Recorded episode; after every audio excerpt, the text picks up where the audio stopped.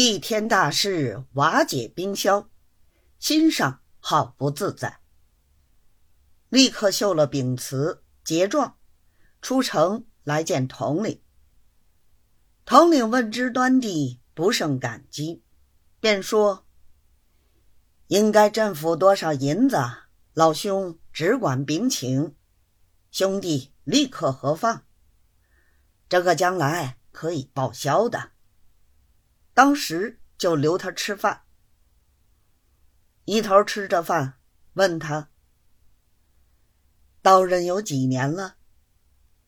庄大老爷回称：“两年多了。”又问：“老兄做了这许多年实缺，总该应多两个。”庄大老爷回道：“卑职前头的空子太大了。”人口又多，虽然蒙上县栽培，做了二十三年实缺，非但不能剩钱，而且还有三万多银子的亏空。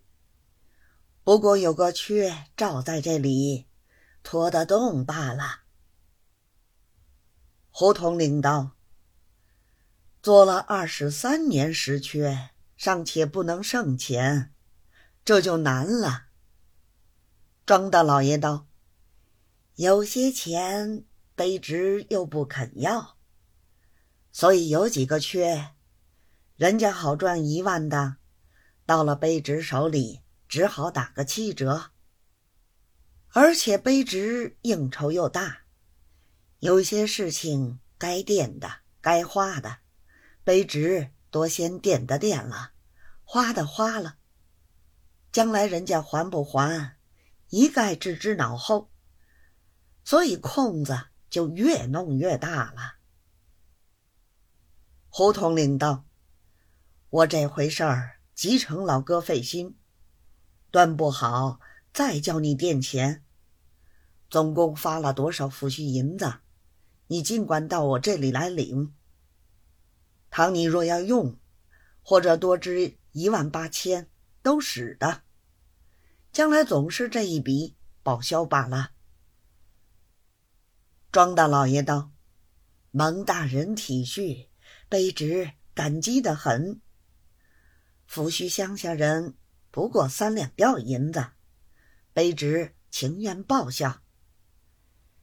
至于大人这里，卑职已经受恩深重，额外的赏赐断不敢领。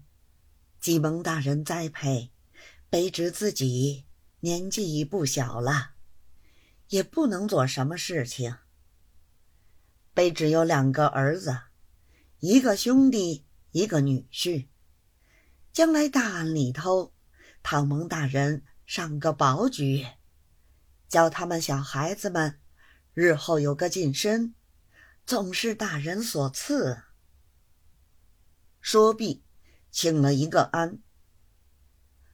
胡统领一面还礼，一面说道：“这事儿容易的很，立刻叫他们开履历。”庄大老爷回称：“明天开好，再呈上来。”